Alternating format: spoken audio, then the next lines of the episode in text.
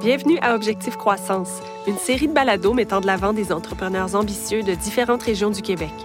Ils échangent à propos de leur stratégie de croissance pour propulser leur entreprise sur les marchés locaux et internationaux. Je m'appelle Anne Lagu et cette semaine, je me suis déplacée au DigiHub à Shawinigan afin de m'entretenir avec les fondateurs de Rum Code, d'Andromedia Technologies et d'Affordance Studio qui m'ont entre autres parlé de la gestion de la croissance de leur entreprise. Bonjour, tous les Bonjour. trois. Allô? Je vais vous demander de vous présenter. Donc, je m'appelle Félix Antonioir. Je suis l'un des trois cofondateurs de l'entreprise Rum Gold. On est installé ici, à Shawinigan. Et nous, on se spécialise en conception, design et programmation de solutions logicielles web et mobiles. Bonjour, moi c'est Bertrand Gauvreau. Je suis un des deux cofondateurs d'Andromedia Technologies. Andromedia Technologies, c'est une entreprise qui euh, développe euh, des produits d'usine intelligente 4.0 qui s'adresse euh, principalement aux entreprises manufacturières du Québec, du Canada et on l'espère bientôt ailleurs dans le monde. Bonjour, moi c'est Kim Bertion, je suis cofondatrice d'Affordance Studio. Puis Affordance Studio, il se spécialise dans le développement de- d'expériences ludiques, gamifiées, des jeux sérieux pour euh, divers clients, tels que des musées, euh, des grandes corporations, des banques, le gouvernement ou même l'éducation. Donc, euh, transformer les objectifs pédagogiques en des systèmes de jeu.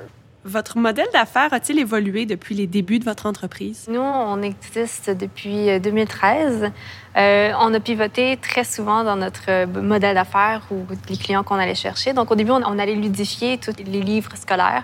Finalement, ce modèle n'a pas été poursuivi. Puis on a vraiment été dans une autre direction qui était aller plus au niveau du muséal, aller chercher des clients plus en formation, donc des solutions ludifiées. Mon associé et moi, on travaille tous les deux dans des domaines connexes à l'industrie. Et là, on s'est dit, pourquoi on ne joindrait pas nos efforts pour aller encore plus loin? Et euh, c'est de là qu'Andromedia Technologies a été refondue en 2016 pour se spécial- spécialiser surtout dans l'usine intelligente, la fameuse usine 4.0 dont on entend beaucoup parler ces temps-ci. On était une entreprise de service d'usine intelligente. Plutôt que d'avoir une approche service globale, on a décidé de se, de se concentrer sur des produits bien précis. Et c'est ce qu'on fait encore aujourd'hui et on le fait avec passion. Euh, ben, nous, l'aventure débute en 2015, mais plus officiellement sur papier en 2016. Mes deux associés étaient à l'emploi dans une boîte de développement logiciel. Euh, moi, j'étais en train de terminer mes études, moi, MBA en gestion d'entreprise. Puis, dans le fond, la, la commande était claire. On a un logiciel, mais on n'est pas capable de le commercialiser. On ne sait pas comment faire. Euh, donc, on a fait une première association dans le cadre d'un Startup Weekend. On a gagné le Startup Weekend. C'est là qu'on a pris la décision euh, go big or go home. Euh, ben, nous, on est allé go big. Les gars ont lâché leur job. Moi, j'ai terminé mes études. Et puis, on a pivoté, en fait, plutôt que de continuer à développer le logiciel qu'on qu'on commençait à créer, commercialiser. On a abandonné tout ça, puis on s'est spécialisé en services de développement logiciel, donc web, mobile, design, puis euh, expérience d'utilisation.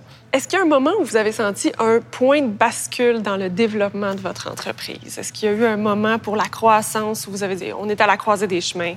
On dirait des fois, c'est l'entreprise elle-même qui nous amène là.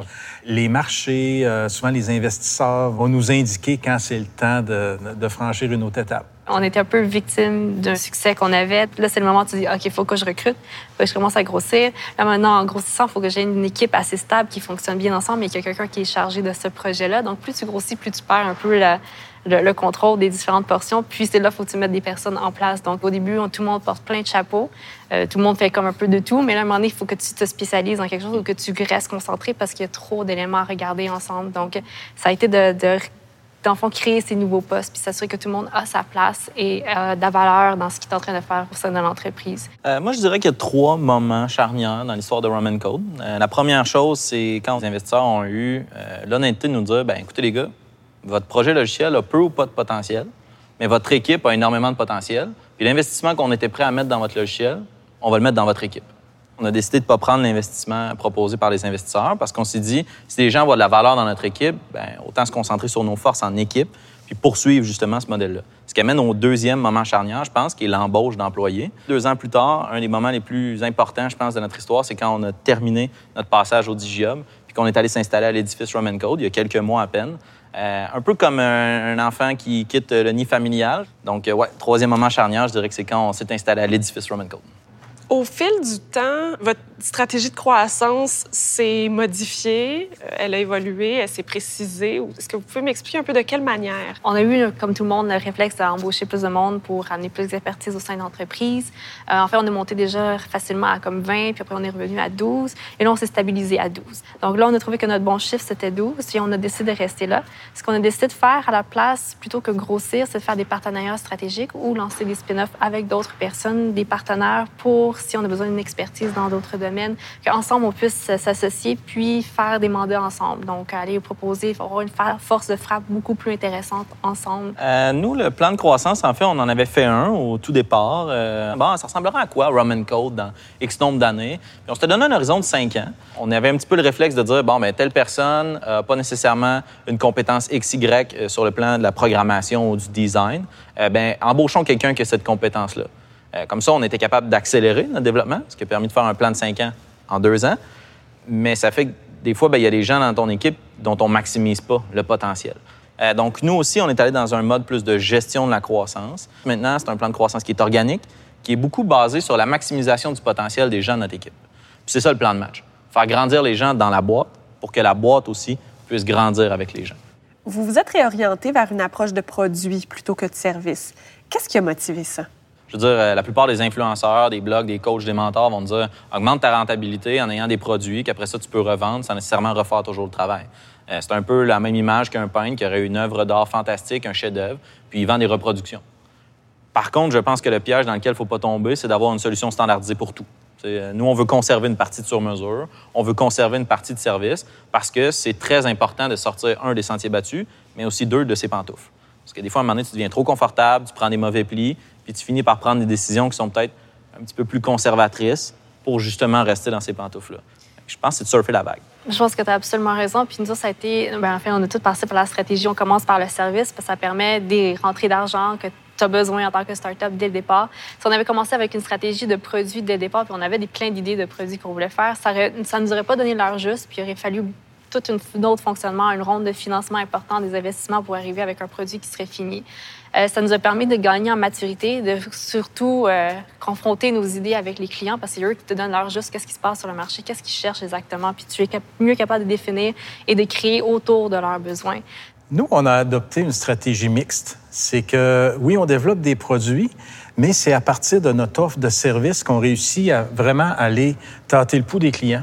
Donc, ce qu'on fait, c'est que chaque client qui décide d'utiliser nos produits, on, recueille en continu son feedback et on améliore le produit en conséquence.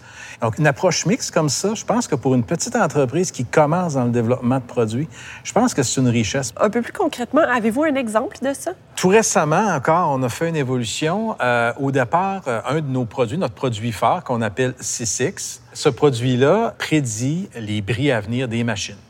Et ce qu'on faisait avant, c'est qu'on recueillait ces données-là et on déterminait, par exemple, qu'une machine va briser dans six mois. Là, il y a un client qui nous a regardé droit dans les yeux. Il nous a dit, c'est beau que je sache que ma machine va briser dans six mois, mais pourquoi vous ne me dites pas qu'est-ce qui va briser sur ma machine?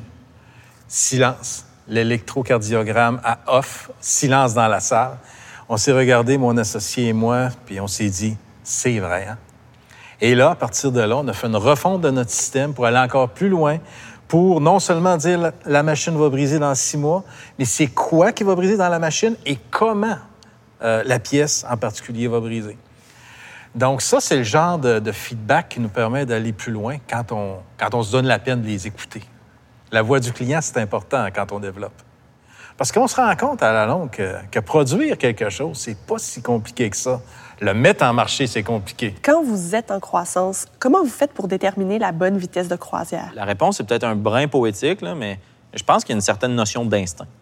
À partir du moment où euh, ça fait comme trois semaines que tu termines toutes tes journées, que tu n'as rien vu passer, c'est peut-être signe qu'il manque quelque chose dans ton organisation. Pas nécessairement de personne, mais qu'il manque peut-être des outils de gestion. Puis là, je pense que c'est un moment de se dire, parfait, on va, juste prendre une marche, un petit plateau euh, qui va nous permettre de consolider nos acquis pour après ça poursuivre la croissance. Au final, euh, cet instinct-là, il, y a de la valeur. Mm-hmm. Nous, c'est un petit peu différent. C'est, je dirais que c'est plus les phases de développement du produit qui nous poussent un peu vers la croissance. Puis on, le sait de manière peut-être plus, euh, plus nette effectivement, euh, tu, l'as souligné tout à l'heure, l'instinct est important. Quand on atteint un nouveau jalon dans le développement du produit, quelque part, je pense qu'il faut avoir le, déclic de réfléchir, est-ce qu'on est rendu à aller plus loin? Est-ce qu'on est rendu à grossir l'équipe? À un moment donné, quand vient le temps de commercialiser, ben là, les gens commencent à te poser des questions. Ouais, euh, tel endroit, comment tu vas développer le marché? Euh, telle place, c'est quoi ta stratégie? Là, ben, tu, tu, te mets à y réfléchir et tu te dis, regarde, là, on est rendu à un jalon où il faut prendre des décisions de croissance, euh, remanier les, les, responsabilités de l'équipe, éventuellement grossir un peu l'équipe parce que, il faut vraiment s'adapter à ce nouvel échelon-là. On sait évidemment que le domaine technologique va vite. Comment vous faites pour rester à jour? Bien, on reste à jour euh, avec de la formation comme vous le dites, dans un domaine où ça va aussi rapidement, c'est pas une option de se former. Il faut pas se limiter au bon vieux 1% de la masse salariale en formation, parce que dans notre domaine, c'est vraiment pas suffisant.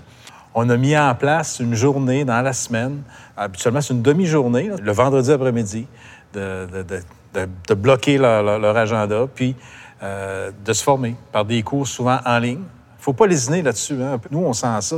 Quand les gens apprennent, les gens ils restent motivés puis ils restent intéressés.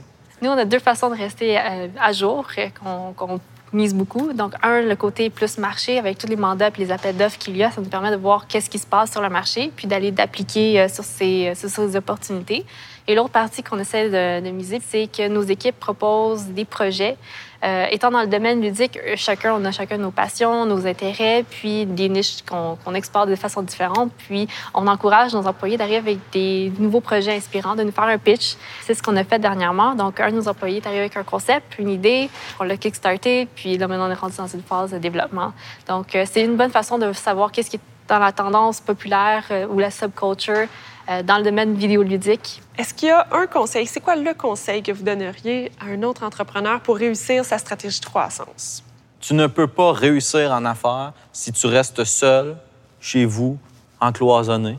Euh, il faut travailler en équipe. Il y a une limite à tes compétences, à tes connaissances. Tu dois t'adjoindre de gens qui sont meilleurs que toi. Je pense que c'est le pire piège pour un entrepreneur, attendre que tout soit parfait avant de passer à l'action. Il faut y croire, il faut foncer quelque part. Il faut briser l'inertie. Oui, tout à fait. C'est ce qui conclut cet épisode. Merci d'avoir été à l'écoute. Rendez-vous sur le site de Devenir entrepreneur pour écouter les autres balados et visionner la web-série. Devenir entrepreneur est une initiative de la Banque nationale, la Caisse de dépôt et placement du Québec et Desjardins.